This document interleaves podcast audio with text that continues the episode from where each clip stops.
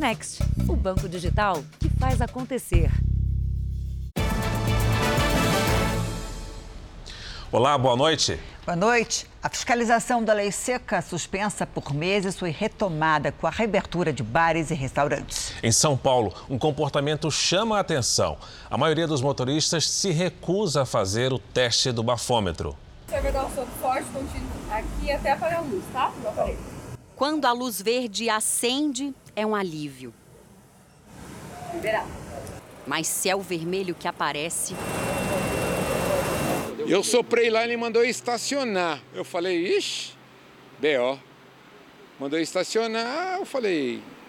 E eu tomei, né? Sandro precisou chamar uma amiga para levar o carro para casa. Foi multado em quase 3 mil reais e marcou sete pontos na carteira. Pandemia, você tomou uma cerveja, soprou o bafômetro, você já. Já acabou, já era, já pegou já. Não por acaso, os acidentes mais graves são registrados à noite e aos fins de semana. E a retomada da fiscalização, suspensa desde o início da pandemia, mostra que o comportamento dos motoristas não mudou. Lamentavelmente, ainda é, passado um, um ano e meio, quando a gente retorna à operação, infelizmente flagramos ainda motoristas é, com um péssimo hábito de desrespeito à cidadania de é, usar álcool e direção. Em todo o estado, desde o retorno da fiscalização, 78,7% de todas as autuações foram para motoristas que se recusaram a fazer o teste do bafômetro. Aqui na capital, o índice é ainda maior, 94%. Não pode realizar o teste do bafômetro? Dizer não a esse convite é um direito constitucional de todo brasileiro. Uma opção é facultativa ao condutor, né? Ele tem o direito de escolher se ele quer ou não comprovar que não estava dirigindo sob influência de álcool ou registrar alguma materialidade da infração no momento da autuação. Não se trata de uma obrigatoriedade, mas sim de uma faculdade do condutor. Mas para as autoridades é também um sinal de culpa. O que para a gente é um forte indício de que, de fato, estavam usando álcool e resolveram se valer da, da possibilidade constitucional de não produzir provas contra si próprios. Não é porque a pessoa se recusou a soprar o bafômetro que ela está livre de responder pela infração. Quando o policial percebe outros sinais de embriaguez, ele pode aplicar as mesmas penalidades. R$ 2.934,70 de multa e mais sete pontos na carteira. A quantidade máxima permitida de álcool é de até 0,33 miligramas por litro de ar. As blitz vão continuar a ser rotina. Não contem com a sorte. É, é importante que todos entenderem a importância de ter esse, esse, esse hábito como um ato de respeito para com o próximo. Se beber, não dirija. Bacana, né? Tem que fazer mesmo, né? Pra proteger a vida das pessoas. Veja agora outros destaques do dia. Presidente Bolsonaro ressalta avanço da vacinação e pede pela retomada da economia a líderes mundiais. E os integrantes do G20 confirmam a criação de um imposto global sobre os lucros das multinacionais. 13 pessoas morrem em acidente entre van e caminhonete em Mato Grosso. A alta dos alimentos muda o perfil de quem busca por restaurantes populares. E a transformação de bailarinos com deficiências nos palcos.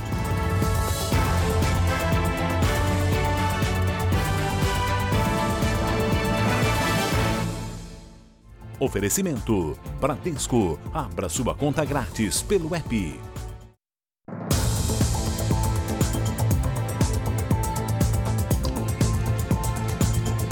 A violência contra motoristas tem preocupado a polícia. Em Belo Horizonte, um homem foi atacado a facadas. E no Rio de Janeiro, vítimas que estavam trabalhando foram baleadas.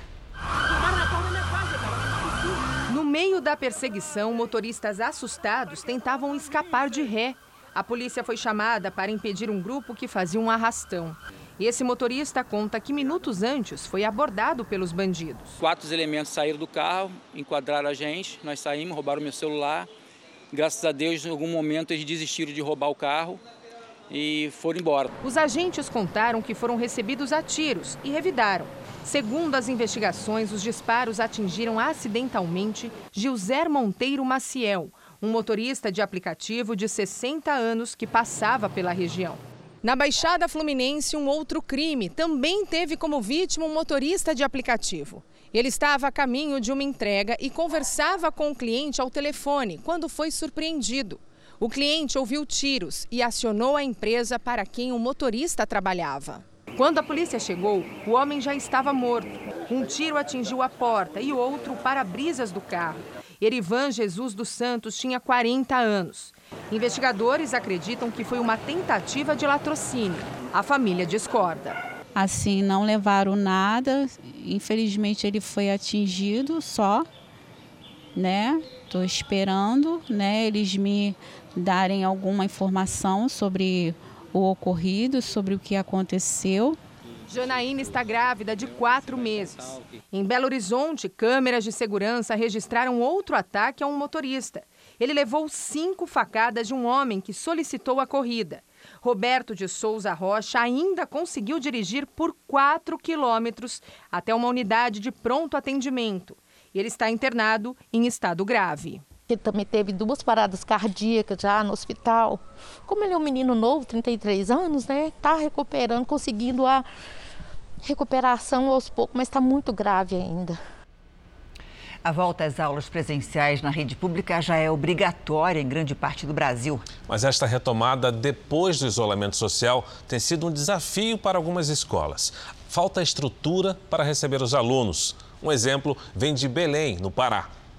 São denúncias graves. Em algumas escolas do Pará, não dá para ter aula em dias de chuva. Carteiras e banheiros quebrados são só alguns dos problemas. Na sala que eu trabalho, você tem fiação elétrica exposta, você não tem uma sala arejada, você tem uma sala cheia de infiltrações, fungos, que quando você sai da sala de aula, você sai completamente exaurido. Eu consegui entrar nessa sala com o meu celular e aqui dentro a gente consegue perceber como a situação é delicada. Olha como está aquela parede, por exemplo. E isso não é tudo, ó. Os ventiladores estão enferrujados e parte da fiação está exposta. O quadro aqui também, ó, tá todo danificado. Nessa sala estudam cerca de 30 crianças de manhã e 30 crianças à tarde.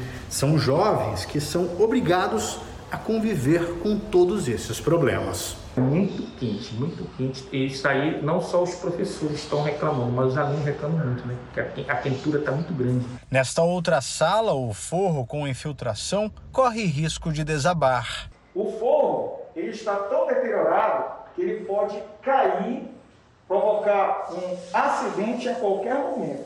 A situação dos banheiros também é preocupante. Em alguns lugares não tem nem sequer assento e as descargas também não funcionam. Tem dia que a gente é mandado embora por falta da, de água e a gente está cada vez mais sendo prejudicado nos nossos estudos. Os indicadores são ruins aqui no estado, porque realmente as escolas não têm condição de funcionar. Nós voltamos 100%, conforme a ordem, mas a escola não tem condição de funcionar. O Sindicato dos Professores do Estado diz já ter feito várias denúncias na busca por melhoras. Há um processo de desestruturação em pelo menos 40% da nossa rede de ensino hoje no Pará. Então, é uma situação que nós estamos denunciando no Ministério Público, já encaminhamos as denúncias para o Ministério Público exigindo reforma nas escolas. E não é um problema exclusivo do Pará. O último censo escolar do Ministério da Educação mostrou que a situação estrutural das mais de 135 mil escolas do país piorou durante a pandemia. Que mais de 4 mil não têm banheiro. Quase 9 mil não oferece água potável. Perto de 3 mil estão sem energia elétrica. E pelo menos 44 mil escolas públicas não têm acesso à internet. Eu me sinto profissionalmente frustrado, porque eu poderia dar mais desde que eu tivesse condições adequadas de trabalho. A Secretaria Estadual de Educação do Pará informou que as escolas que você viu na reportagem foram incluídas no cronograma de obras e que até janeiro do ano que vem devem receber melhorias. A Secretaria de Educação de Belém diz que foram identificados problemas em 77 escolas e que já começou o processo para a obra de construção, reforma e manutenção. Vamos saber como é que está a pandemia no Brasil. Segundo o Ministério da Saúde, o país tem 21 milhões e 804 mil casos de Covid-19. São 607.694 mortos. Foram 232 mortes em 24 horas. Também entre ontem e hoje, 5.609 pessoas conseguiram se recuperar. No total, já são mais de 20 milhões e 992 pacientes recuperados e 203.890 pacientes seguem em acompanhamento. Em muitos estados, o preço dos combustíveis ultrapassou os 7 reais. O congelamento do ICMS anunciado ontem não vai impedir novos aumentos, mas pode trazer mais estabilidade ao setor. Em Salvador, os motoristas estão assustados com os preços dos combustíveis. Estou sofrendo aqui, lutando para sobreviver. De acordo com o levantamento da Agência Nacional do Petróleo, ANP, o litro da gasolina já passa dos R$ 7,00 em postos de 14 estados e no Distrito Federal. Para conter a alta constante de preço, os estados decidiram congelar por 90 dias a alíquota de ICMS que incide sobre o valor dos combustíveis. Assim, o imposto deixará de ser cobrado sobre os novos reajustes e seguirá incidindo sobre os preços praticados atualmente. O objetivo é dar mais estabilidade, mas os preços seguirão livres e vão depender do mercado internacional. Para esse economista, o congelamento do ICMS é importante, mas não é o suficiente para resolver o problema. Embora a proposta do congelamento do ICMS seja bem-vinda e é muito oportuna, vai ajudar a segurar os preços na bomba, é necessário também se discutir como é que pode se fazer para suavizar os aumentos dos preços que a Petrobras continuará dando. E se não bastasse a dificuldade para completar o tanque, os motoristas precisam ficar atentos à qualidade do combustível. No Rio de Janeiro, o Procon fiscalizou nove postos na capital fluminense e em sete deles foram encontradas irregularidades. A alta no preço dos combustíveis tem feito os consumidores procurarem por oferta nos postos. E como você viu, muitos criminosos se aproveitam dessa situação. Eles adulteram o produto nas bombas. Este ano, o número de casos investigados quase dobrou em relação ao ano passado. O carro que precisou ser guinchado é usado pelo Leandro para trabalhar como motorista de aplicativo. A pane foi depois que ele abasteceu onde estava mais barato. Eu estava pagando ali um preço bom.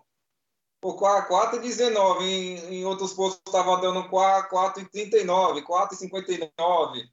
Falei, vou pôr aqui pelo menos vai, vai render uns, uns litros a mais, né? Agora estou no prejuízo aqui, ó. De... Para consertar o carro, o Leandro gastou o que nem tinha.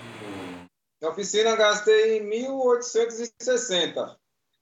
É, eu perdi quatro dias de trabalho, eu tenho que tra trabalhar todos os dias para poder pagar minhas contas. Perdi quatro dias, gastei dinheiro, peguei um cartão emprestado de uma amiga da minha mulher para poder pagar, pagar o mecânico, senão eu não, não conseguia trabalhar no dia seguinte. Com o valor nas bombas tão alto, tem muito motorista atrás de promoções. E o que parece vantagem pode virar problema.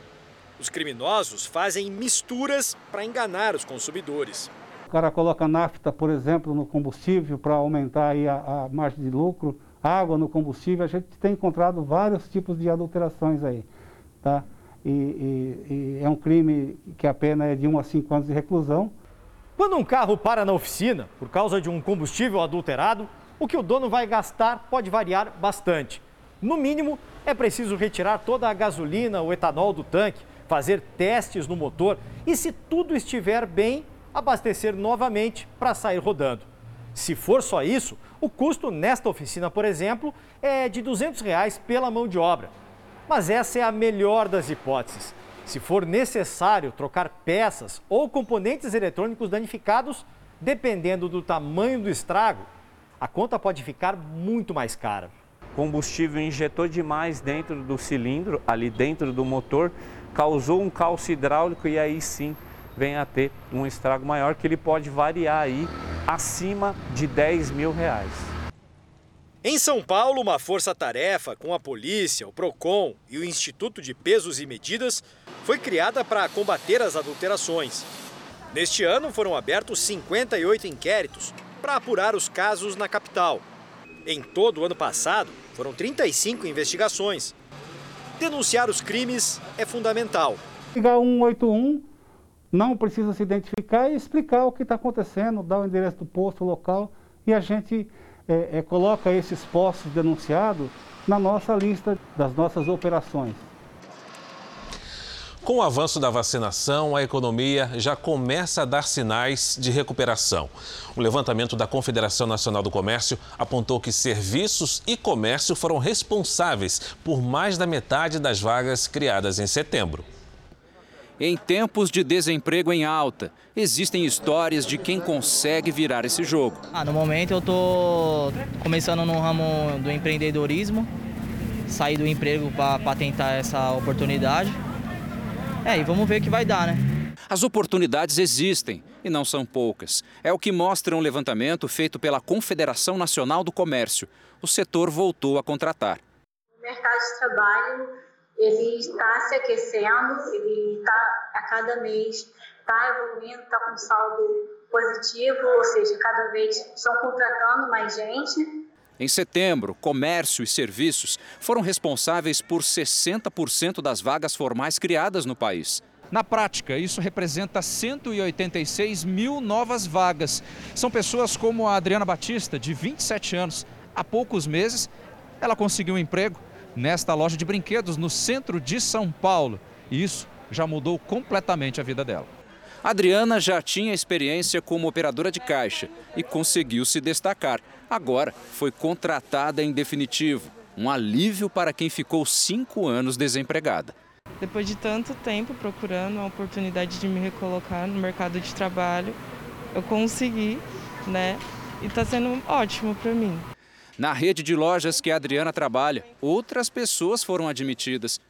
São talvez cerca de 20 já é, em toda a rede, é quase 15% da força de trabalho e se preparando para esse final do ano.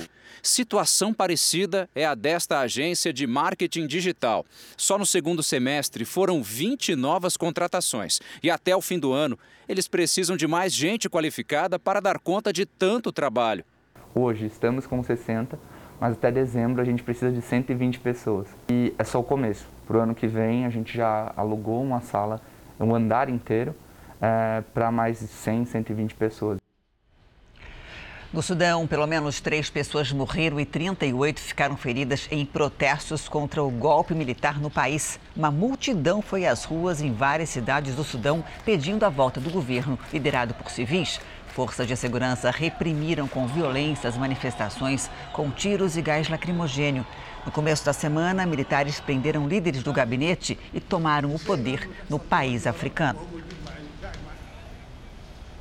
O ator Alec Baldwin falou hoje pela primeira vez sobre o acidente que matou a diretora de fotografia Halina Hutchins durante uma gravação. Baldwin disse a alguns jornalistas que o seguiam em uma estrada que não podia dar detalhes sobre o caso, já que a investigação ainda está em andamento. Acompanhado da esposa, o ator contou que era muito amigo da diretora e confirmou que está em contato com o marido dela. A seguir, o discurso do presidente na reunião do G20. Bolsonaro falou sobre o avanço da vacinação e a retomada da economia. E daqui a pouco, vítima luta com assaltantes em bairro Nobre de São Paulo e é arrastada pelos criminosos.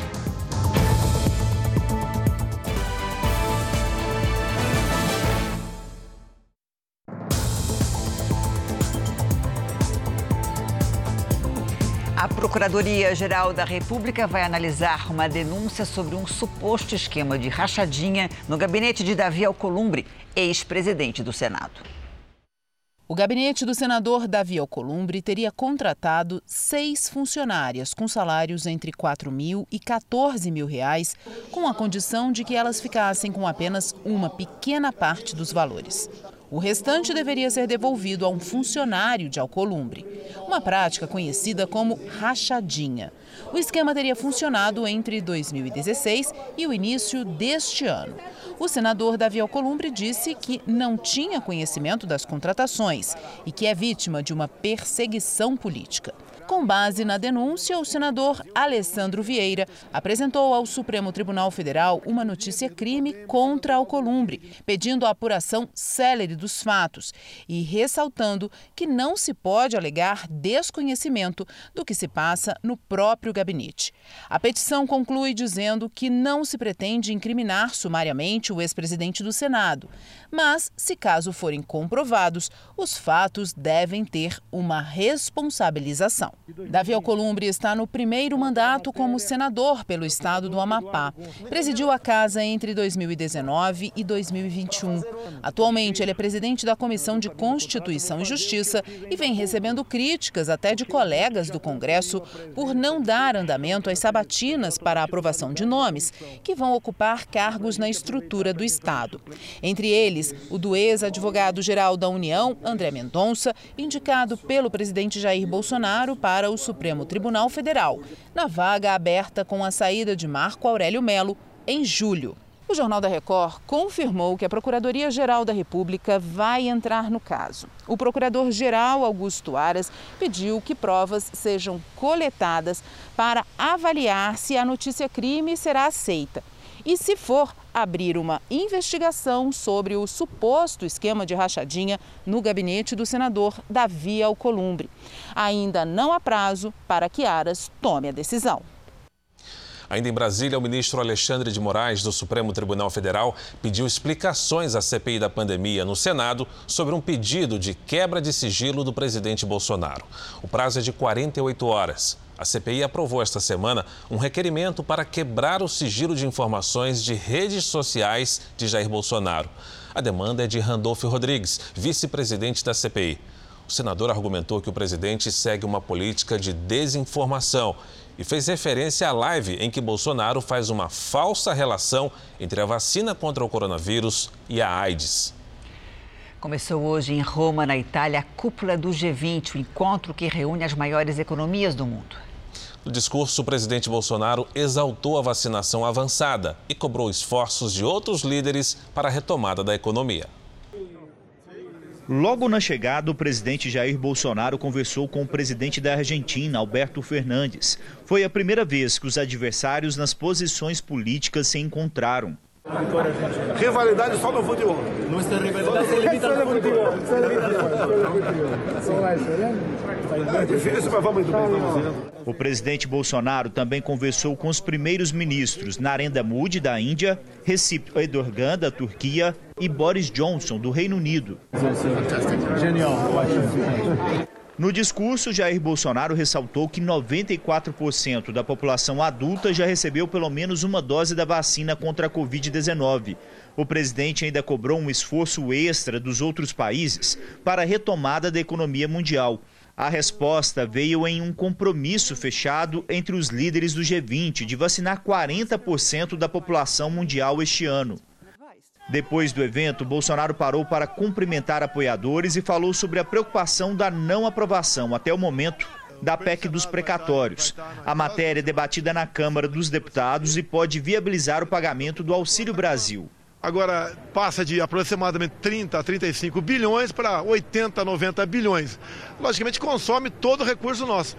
É, se pagar essa dívida, os ministérios praticamente ficarão sem qualquer recurso para 2022.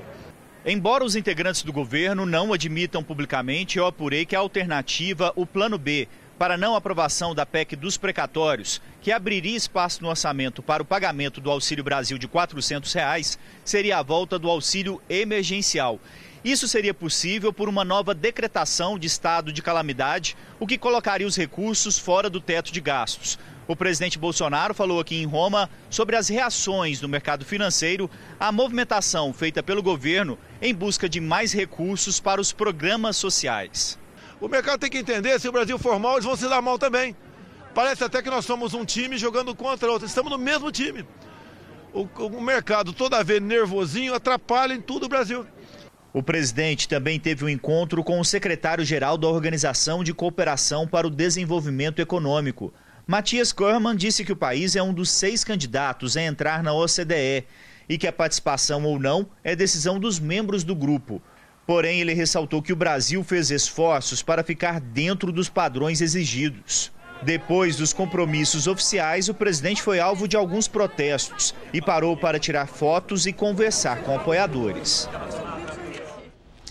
E após a cúpula do G20, o primeiro-ministro Mário Draghi e o presidente italiano Sérgio Mattarella receberam os líderes globais para um jantar de gala. O enviado especial Tiago Nolasco traz os bastidores desse encontro.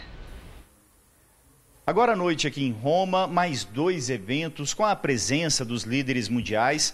Primeiro, um evento cultural e depois um jantar. Apesar das presenças do presidente americano Joe Biden, do primeiro-ministro do Reino Unido, Boris Johnson, e também do presidente da França, Emmanuel Macron, e diversos outros líderes, segundo os relatos, o clima foi de descontração. O presidente Bolsonaro, por exemplo, estava caminhando de costas e acabou pisando no pé da primeira-ministra da Alemanha, Angela Merkel, que brincou com o nosso presidente.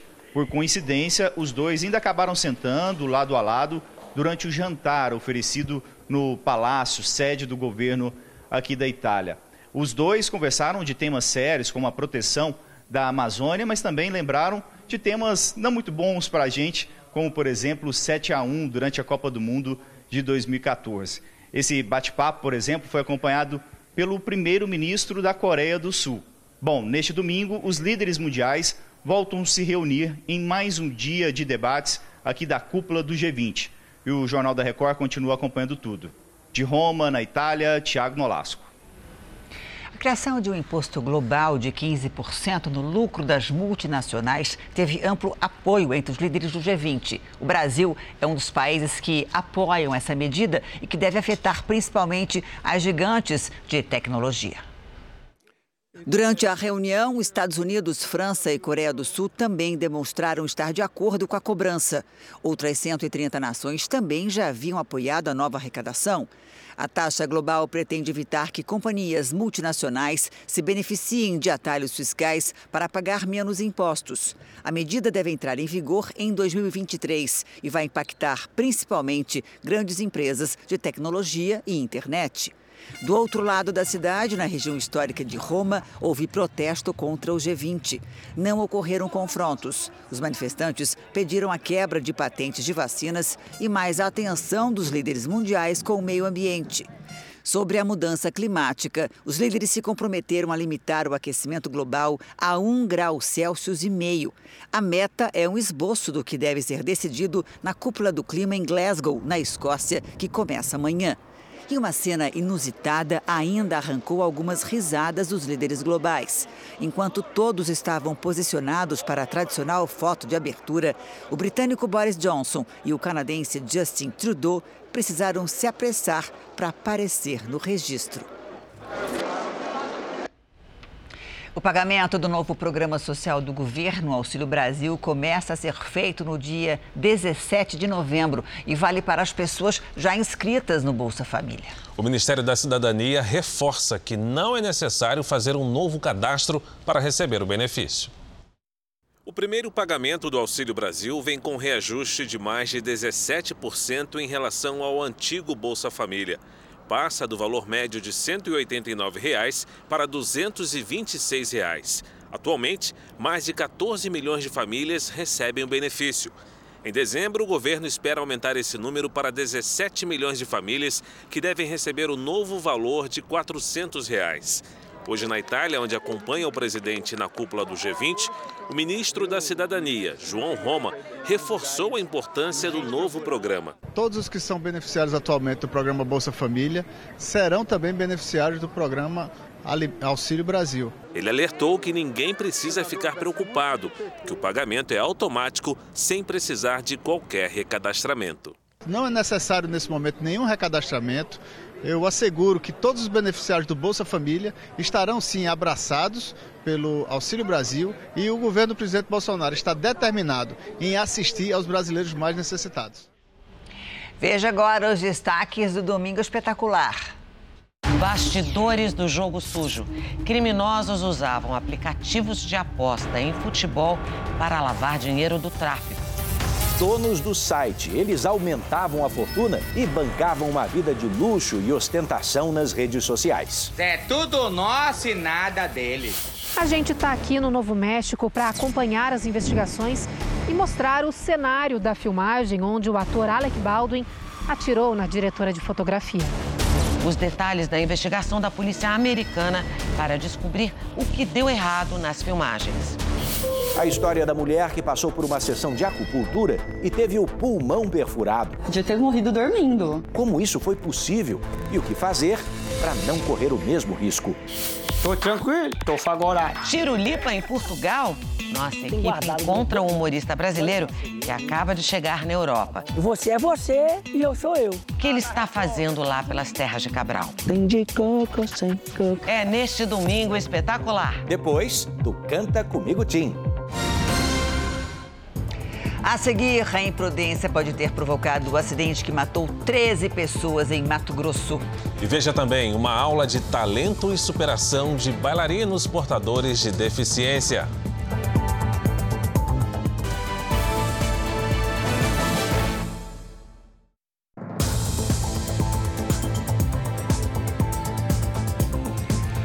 Bairros mais ricos de São Paulo tem sofrido com assaltos a pedestres. Hoje, um efetivo de 70 homens da Polícia Militar foi até a região para tentar prender criminosos que agem sempre da mesma forma. E no último ataque, uma mulher foi arrastada por motoqueiros que levaram as compras que ela trazia.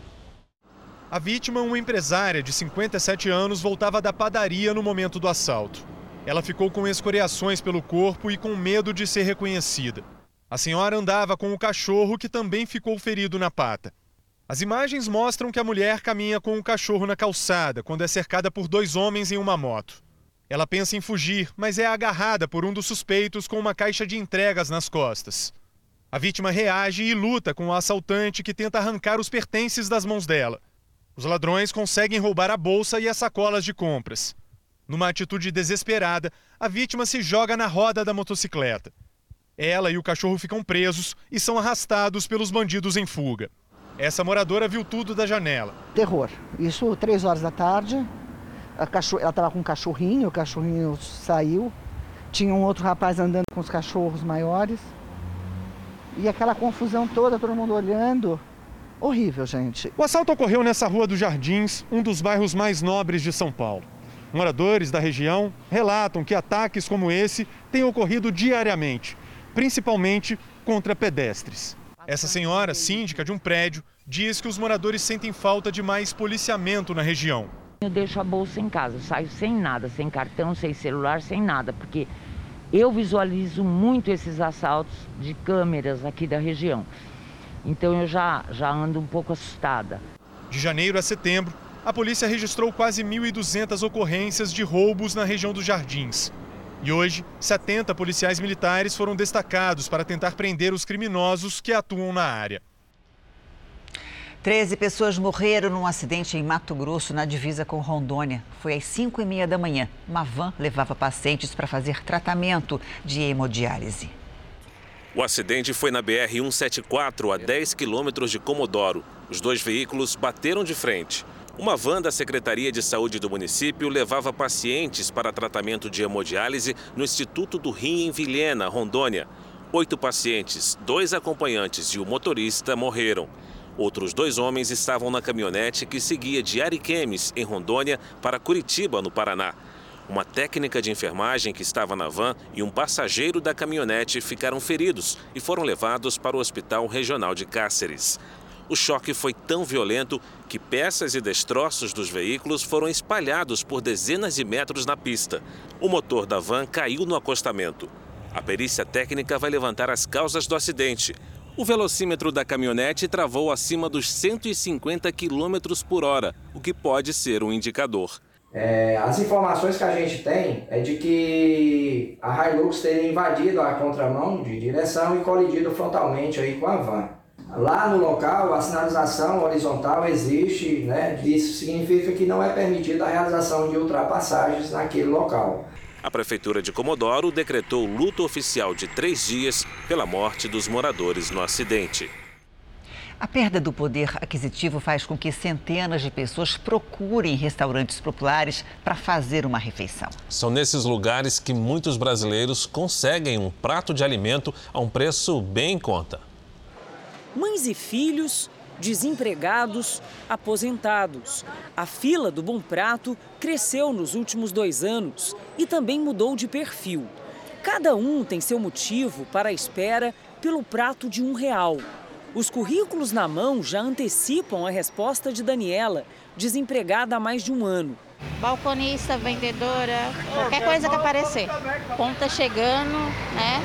Ainda bem que eu não pago aluguel, mas tem água, tem luz para pagar. Para o seu Nelson, o desemprego dos filhos deixou a aposentadoria já contada mais curta. Eu tenho que ajudar os dois e tenho que vir aqui para segurar. O movimento aqui no salão e também na cozinha é intenso desde as 5 horas da manhã. As portas do Bom Prato só se abrem para o almoço a partir das 10h30 da manhã e assim mesmo para o público prioritário. Pessoas idosas, gestantes, deficientes e lactantes. Mesmo assim, aqui do lado de fora, ó, na rua, o movimento é intenso desde as primeiras horas da manhã.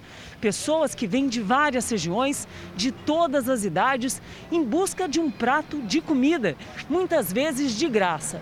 Só no estado de São Paulo, são 115 mil refeições todos os dias. Desde a pandemia, já foram servidos 52 milhões de pratos ao custo de um real, ou nem isso. Pessoas em situação de rua, cadastradas, passaram a se servir de graça. E nós aumentamos em 60% o número de refeições, não só por mais horários, como jantares e finais de semana, como também no número de refeições que as pessoas poderiam levar para casa para atender um idoso, para atender as crianças. Então, realmente houve um aumento expressivo.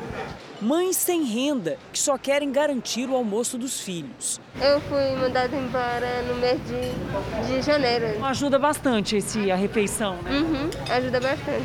O nosso cardápio tem a proteína, né, que está na carne, tem o carboidrato do arroz, nós servimos sempre um legume refogado, tem a salada e tem a fruta também que servimos diariamente. No maior programa de restaurante popular da América Latina, tudo é balanceado para manter o valor nutricional e matar a fome de uma multidão. Arroz, legumes, linguiça e banana de sobremesa. Esse é o almoço de hoje da dona Joana. A marmita preparada no restaurante de Belo Horizonte sai por R$ reais. Se não fosse assim, a faxineira ficaria sem o alimento. É mais complicado, né? Porque as coisas não tá fácil, não. Né? Não tá fácil mesmo nossa coisa dia, não. Este restaurante serve 3 mil refeições todos os dias. Esse número vem aumentando com o desemprego e com o orçamento mais apertado das famílias, que encontram aqui não só um prato mais em conta, mas a oportunidade de se alimentar, o que está cada vez mais difícil em casa com a alta dos alimentos, como o frango que vai nesta sopa, que subiu 29% nos últimos 12 meses. E com tudo tão caro, ficou difícil também para a dona Geralda, que trabalha como diarista, preparar o que gosta. Devido às né, condições e também a alimentação é mais adequada, que é mais balanceada, e mais... a gente tem mais certeza que não vai prejudicar a saúde da gente, né? Quem não leva marmita para casa pode comer por aqui mesmo. Lugar que o entregador Edmilson passou a frequentar depois que perdeu o emprego com carteira assinada no ano passado, durante a pandemia. Hoje, ele faz entregas por aplicativo. A marmita garante o alimento necessário para trabalhar o resto do dia. Voltei para o restaurante popular devido à situação do, do país está atravessando e a gente, né? E eu consigo manter a minha alimentação todo dia. Porque se eu fosse almoçar em outro restaurante, eu não conseguiria. Ficaria muito pesado para mim. Do lado de fora, uma multidão esperando a hora de comer. Em tempos de pandemia, aqui em Goiânia, não é mais possível dividir o espaço no salão do restaurante. Aí o jeito é improvisar. Almoçar debaixo da marquise, no meio-fio, no banco da praça. Comidinha do restaurante é boa? Oh, é ótimo. Do lado de dentro, os funcionários preparam as marmitas. Hoje, o cardápio é arroz, feijão, frango empanado. E ainda tem uma salada e doce de banana de sobremesa. Um prato que faz toda a diferença para Eliene, que frequenta o restaurante com as duas filhas. A alimentação hoje está muito caro, né? Comer uma marmita de dois reais é em qualquer lugar que você acha, né?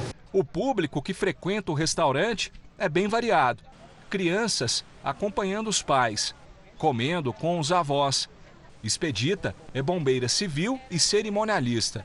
Está desempregada há um ano, mas quando passa pelo restaurante, não se esquece de quem mora com ela. Levo também para casa, para a família. Sempre são quatro, às vezes são é, três ou mais. Antes da pandemia, os restaurantes populares eram frequentados principalmente por pessoas que moram na rua e trabalhadores da região. Hoje, as marmitas alimentam também aposentados e famílias inteiras.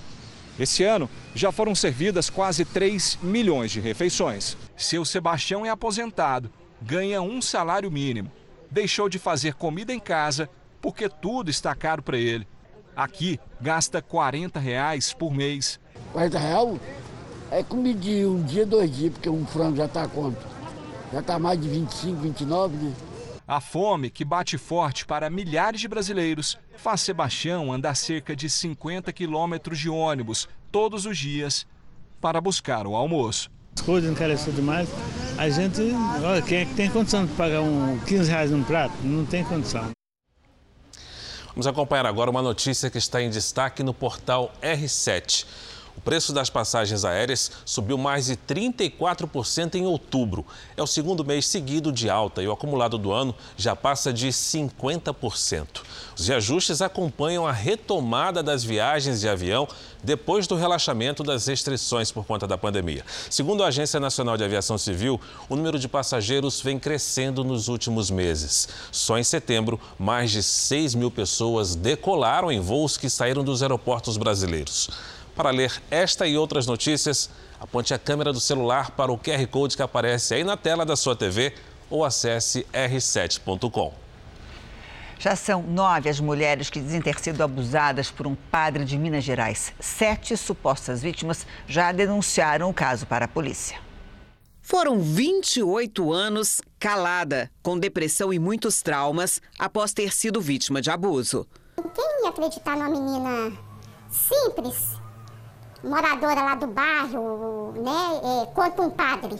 Ela só tomou coragem agora, depois de ver que outras mulheres também dizem ter sido abusadas pelo mesmo padre. José Carlos Pereira, pároco há mais de 30 anos na igreja de Santa Luzia, na região metropolitana de Belo Horizonte. Hoje, mais uma vítima decidiu falar. Ela conta que as investidas do padre aconteceram quando era apenas uma menina de 10 anos de idade. Quando ele dava o catecismo, ele me colocava nas pernas dele, né, no colo dele. Ele tentava passar a mão, ele tentava ficar bem perto e tentava beijar também. Eu não, não entendia, eu ficava desconfortável, mas um pouco de, de confiança, assim, tipo, ele é o padre, ele é um adulto, não, eu não conseguia reagir. As vítimas, estudantes fiéis e funcionárias, contam que o padre cometia os abusos de porta trancada em uma sala deste colégio administrado por ele. Essa semana, sete mulheres procuraram a polícia para denunciar o religioso. Um inquérito foi aberto e o padre deve ser chamado para depor nos próximos dias. Nós tentamos conversar com o padre que mora ao lado da escola. O vigia avisou que ele não ia dar entrevista. Ele disse que as entrevistas vão ser dadas pela arquidiocese. A Arquidiocese de Belo Horizonte disse confiar no processo de apuração das denúncias para que tudo se esclareça mas por enquanto não afastou o religioso das funções. E apesar das denúncias, o padre continua rezando as missas normalmente. Ele tem que parar, ele tem que ser punido, porque isso é crime. Isso me prejudicou muito. Então, assim, eu não vou me calar mais. O Brasil é um dos poucos países do mundo que produz uma espécie de contraste que consegue identificar o câncer de mama logo no estágio inicial. O Laboratório de Pesquisa da Universidade Federal de Minas Gerais é o primeiro a ter licença da Anvisa para fabricar o produto. A novidade vai melhorar e muito a prevenção e o tratamento desse tipo de câncer.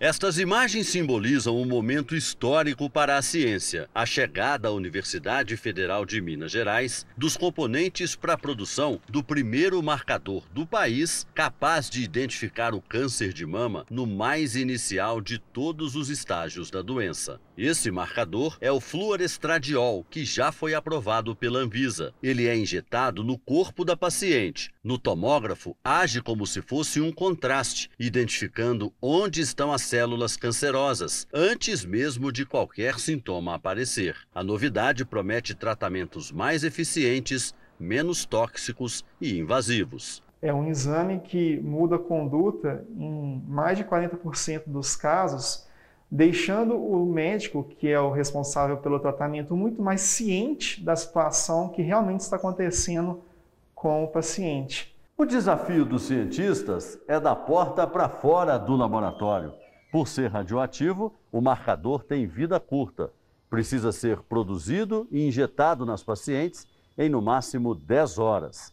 Por uma questão de logística, só os estados que recebem voos direto de Belo Horizonte serão contemplados com as primeiras distribuições. Por enquanto, o fluorestradiol vai estar disponível apenas em clínicas e hospitais particulares, mas ainda é muito caro, 834 reais uma única dose. O dinheiro arrecadado será obrigatoriamente revertido para custear os insumos utilizados e investir em pesquisas dentro da universidade. A expectativa é que o produto chegue logo também ao SUS para ajudar no tratamento da doença, que só este ano terá 66 mil novos casos registrados no país. Uma tremenda esperança para pacientes como a Luanda, que há quatro anos luta para vencer o câncer de mama. O diagnóstico precoce teria me poupado de muita coisa, tanto de tratamento quanto de qualidade de vida. O Jornal da Record destaca agora o andamento da vacinação em todo o país. Somadas as aplicações da primeira e segunda doses, 1 milhão e 56 mil pessoas receberam a vacina contra o coronavírus nas últimas 24 horas. Hoje o Brasil tem mais de 154 milhões 669 mil vacinados com a primeira dose e 115 milhões 856 mil brasileiros completaram a imunização. No Rio Grande do Sul, mais de 75% dos moradores completaram a primeira etapa da imunização, ou seja, 8 milhões 642 mil vacinados. Em Pernambuco, a população vacinada com a primeira dose passa de 71%. São 6 milhões 902 mil pessoas parcialmente imunizadas. Mato Grosso tem perto de 69% dos moradores parcialmente imunizados. São mais de 2 milhões 440 mil vacinados com a primeira dose. No Pará, quase 58% da população recebeu a primeira dose. O estado tem hoje 5 milhões 41 mil paraenses parcialmente imunizados. No portal r7.com você pode acompanhar a situação de todos os estados no mapa interativo. Dois dos maiores ginastas do Brasil resolveram dividir o tempo entre o ginásio e o picadeiro. Os irmãos Diego e Daniela Hipólito são as estrelas de um circo no Rio de Janeiro. Juntos eles têm 17 medalhas em Jogos Pan-Americanos, seis pódios em mundiais e uma prata olímpica. Depois de tantas conquistas, Daniela e Diego Hipólito decidiram arriscar um novo salto na carreira. A versão atleta deu lugar à artística. Os irmãos agora dividem o picadeiro de um circo, que está de passagem pelo Rio de Janeiro com mágicos, palhaços e acrobatas.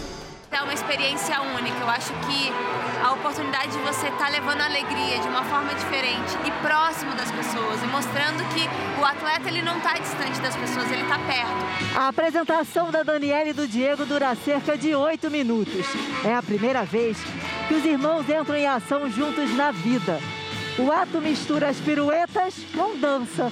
Uma união perfeita entre o esporte e a magia do circo.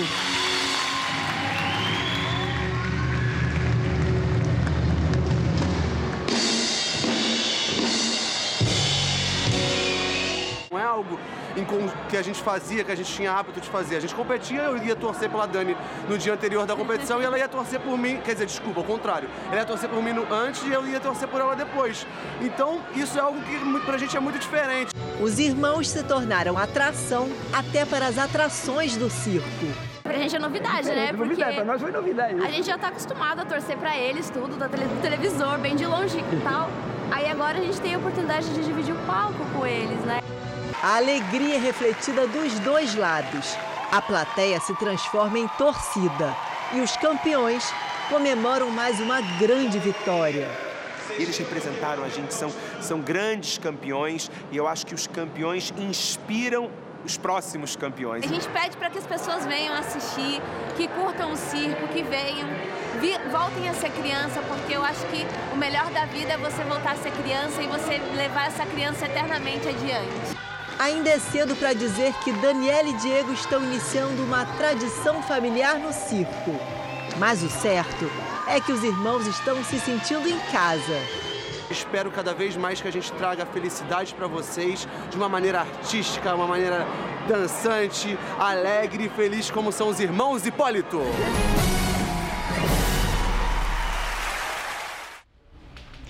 O mês de outubro chega ao fim com chuva acima da média em vários estados que sofrem com a seca. Paraná, Mato Grosso do Sul e também da região sudeste. Mariana Bispo, boa noite para você. E o que, que a gente pode esperar para novembro? Ó, oh, dias bem parecidos com o de hum. hoje, né, viu, Janine? Boa noite para você, Fara e a todo mundo. Gente, esse corredor de umidade que está passando pelo interior do Brasil vai aparecer mais vezes em novembro, só que posicionado um pouco mais a norte do país. Por isso, toda essa região azul do mapa, ou seja, a maior parte né, do nosso mapa, vai receber chuva acima da média, principalmente os estados de Minas Gerais, Goiás e também Mato Grosso. Já as áreas em amarelo serão mais secas que o normal. Neste domingo, uma circulação de ventos no interior do país mantém as nuvens de tempestade. Na região costeira, os ventos úmidos do mar provocam chuva. Risco para deslizamentos e alagamentos entre Santa Catarina e o Rio de Janeiro. No interior do Sudeste, no norte do Paraná e em Mato Grosso do Sul, os ventos podem passar de 70 km por hora e tem chance de granizo. Muita atenção nessas áreas. No Rio Grande do Sul e nas áreas claras do Nordeste, aí sim, tempo firme. No norte, a chuva vai ser rápida. Em Curitiba, faz 22 graus, no Rio de Janeiro, 26, em Cuiabá e em Manaus, 33, em Belém, 32 e no Recife, 30 graus. São Paulo termina o mês com, te com, temperatura abaixo da média. Nos próximos dias, chuva combinada com frio. O domingo vai ser de pancadas à tarde, máximo ó, de 22 graus. Na segunda, a chuva vai continuar. Fara.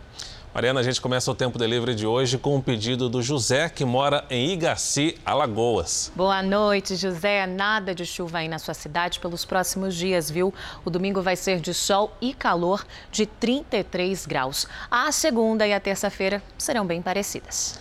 E o Kériton quer saber como é que fica o tempo lá na cidade de Carandaí, em Minas Gerais. E a gente responde, oi Kériton, o domingo vai ser nublado aí na sua cidade, inclusive pode chover a qualquer hora do dia. Máxima de 19 graus, a segunda-feira será chuvosa e a temperatura cai um pouco, viu? 16 graus. Na terça, 19 com pancadas. E você, é claro, pode participar aqui do nosso Tempo Delivery. É só mandar uma mensagem com a hashtag você no JR pelas redes sociais. Bom domingo para você, Janine. E para você também. Com chuvinha embaixo do cobertor. Pois é. um bom filme. tchau, tchau, tchau. Obrigado, Mariana. Um país que escapou da crise porque insistiu em manter um bom lugar de negócios. É nos Emirados Árabes Unidos, em Dubai, que funciona uma das zonas francas mais importantes do mundo. Obras por todos os lados nenhum sinal de crise econômica.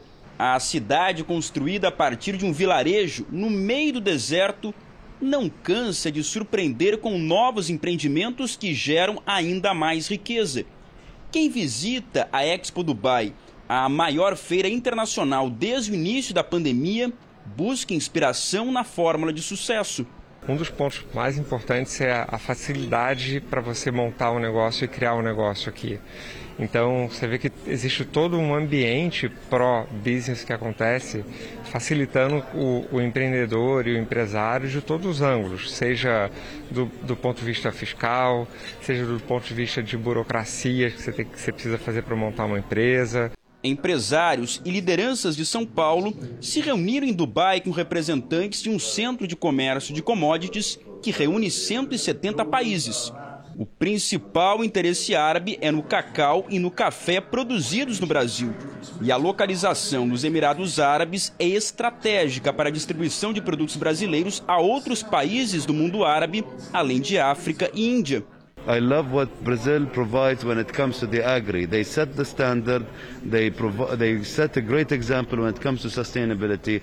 What the world doesn't understand, Brazil is more than a continent. Brazil is another world. Se em Dubai falta espaço para a produção de alimentos, sobra para a indústria do turismo. Quando não tem mais área disponível, eles criam. Foi o que aconteceu com essa ilha artificial no formato de palmeira. A ilha virou um símbolo do que a engenharia e o dinheiro são capazes de tirar do papel em tão pouco tempo. Foram cinco anos de obras. Hoje já não há mais terrenos disponíveis para venda. E olha que o dono da mansão tem também uma praia particular bem em frente. Só que ainda é possível passar pelo menos uma noite aqui na ilha. Tá vendo o hotel bem ao fundo? A diária mais cara, com vista privilegiada, custa equivalente a 150 mil reais. Essa gaúcha vive há 12 anos em Dubai. Ela ainda não se acostumou com tanta riqueza, mas garante que não tem do que reclamar. Você pode conhecer Dubai dependendo de quantas estrelas você puder pagar e viver também. A gente tem que viver de acordo com o bolso de cada um. Em Pequim, na China, os cinemas voltaram a fechar para evitar a disseminação do coronavírus. Voos foram cancelados no aeroporto da capital e serviços não essenciais estão sendo limitados. As medidas fazem parte dos preparativos para os Jogos Olímpicos de Inverno em fevereiro, no ano que vem. Futebol. No Campeonato Brasileiro, o Flamengo segue vencendo o Atlético Mineiro neste momento por 1 a 0. À tarde, o Santos venceu o Atlético Paranaense. O único gol da partida foi marcado por Madison no segundo tempo. Atlético Paranaense 0, Santos 1. Foi a segunda vitória seguida do time paulista que luta para escapar da zona de rebaixamento. O tempo voou e o Natal está logo ali. Em Gramado, as comemorações já estão nas ruas e 3 mil pessoas ganharam um presente para lá de especial. Muito especial. O emprego e essa festa toda espera receber 2 milhões de visitantes. Ruas, praças e prédios já recebem a decoração especial de Natal. As renas que puxam o trenó estão prontas, enquanto o Papai Noel chama a atenção dos turistas em vários pontos da cidade. A gente já veio pela segunda vez, né? É a cidade muito receptiva, um povo muito carinhoso, um povo muito bondoso. A decoração assim das luzes foi fantástica, uma coisa que a gente não é surreal. A organização da 36ª edição do Natal Luz de Gramado espera 2 milhões de visitantes até o final do evento em 30 de janeiro de 2022. Foram gerados cerca de 3 mil empregos no turismo, a volta dos espetáculos presenciais ajuda na retomada das atividades. Quase 100 artistas que fazem parte desse espetáculo, nas audições mostraram algo para a gente é, que a gente nunca é, vivenciou. Nos locais são exigidos passaporte vacinal, uso de máscara e distanciamento. Nós estamos uh, utilizando da capacidade instalada apenas um terço de público em cada espetáculo. O Natal Luz de Gramado é realmente surpreendente. Um exemplo é esse espaço inaugurado neste ano, onde as pessoas são convidadas a fazer uma verdadeira viagem pelo mundo mágico do Natal. Eu estou em uma floresta encantada, com personagens que parece que saíram de livros infantis. E como aqui tudo é possível, está nevando. Neve artificial, claro, mas que encanta quem vem para cá. Aproveitando o clima de Natal, né, vindo aqui nesse espetáculo com as crianças, muito bom. É para as crianças, mas os adultos aproveitam, muito né? Demais, muito. O pessoal de Gramado tá de parabéns, né? E quando a noite chega, as luzes do Natal transformam Gramado em um lugar mágico e inesquecível.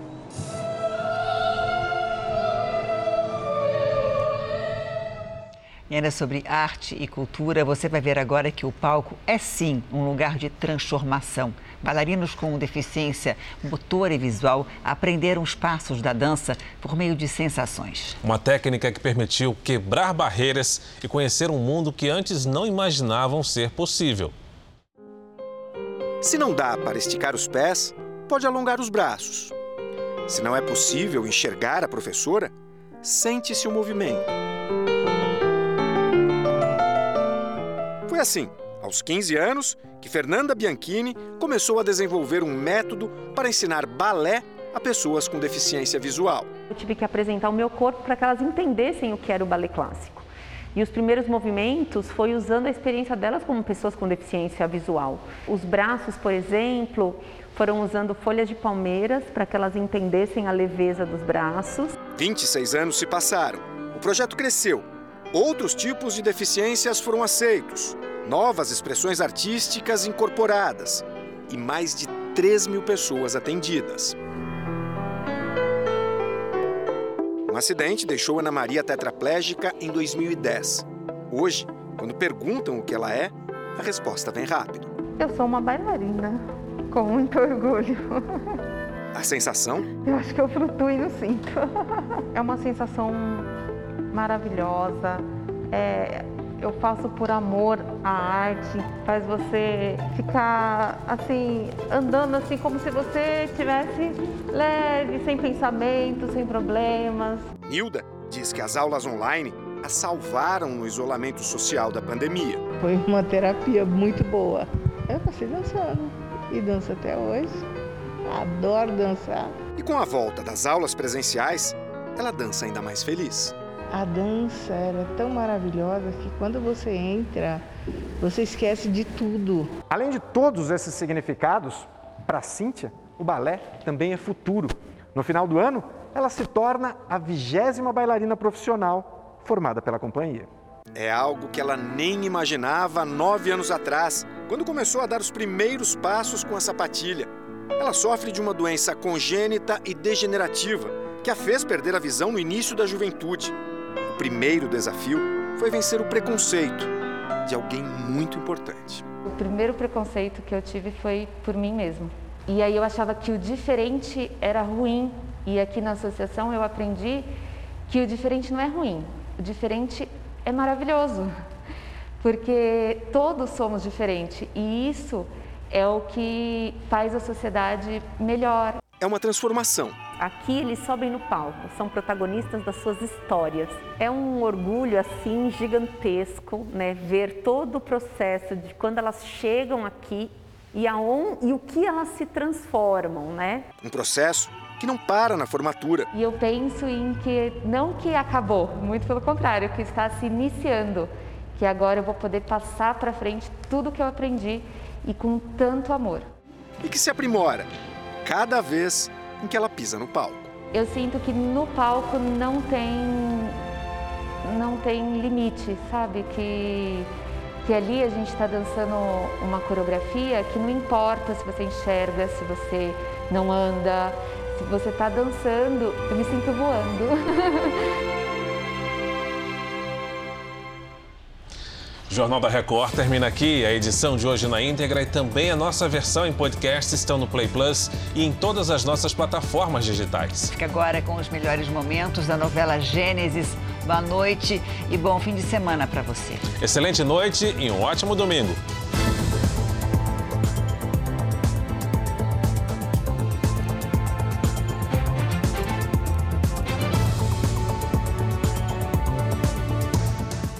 Noite e um ótimo domingo.